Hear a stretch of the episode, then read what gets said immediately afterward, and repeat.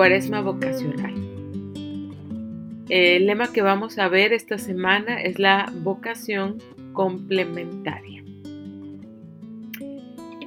En este segundo domingo de Cuaresma vamos a hablar de la contemplación.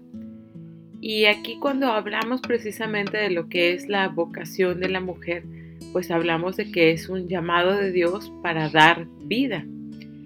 Para experienciar esta vocación al amor va a ser muy necesario primero que nos sepamos que estamos acompañadas por Jesús.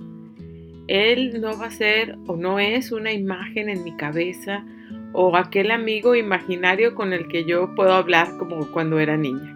No, Él es. Él es el gran yo soy.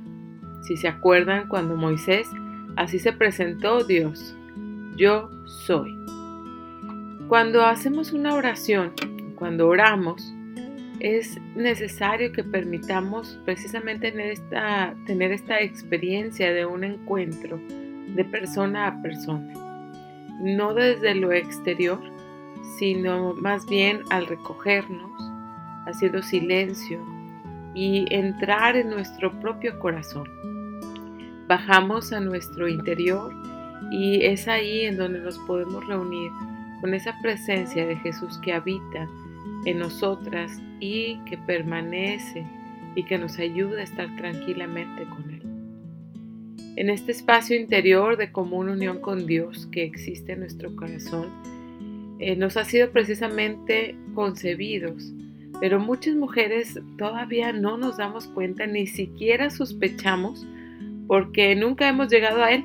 Nos quedamos siempre en nuestra cabezota con nuestros pensamientos.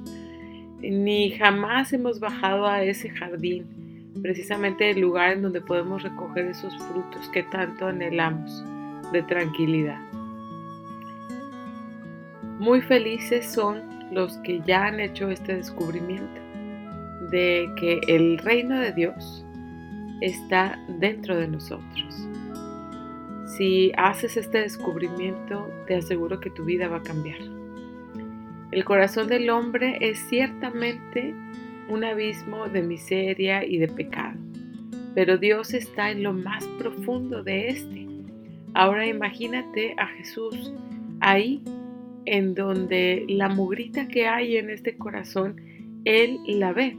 Aquí no es necesario que tengas que salir corriendo para meter toda la mugre como en, la casa cuando llega la visita y que tienes que, llega inesperadamente esta visita y tienes que salir corriendo para meter la mugre a los cuartos donde no ve la visita, ¿no?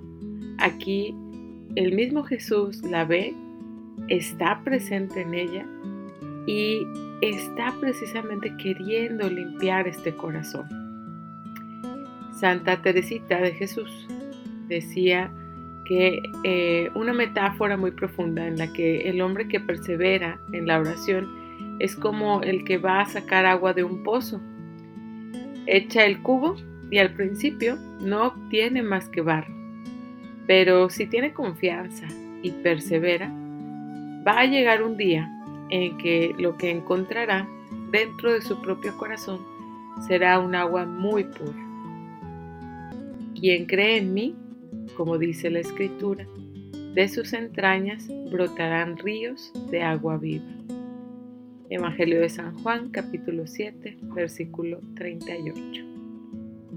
Te invito a que juntas hagamos hoy este recorrido para adentrarnos a nuestra celda interior, a nuestro corazón.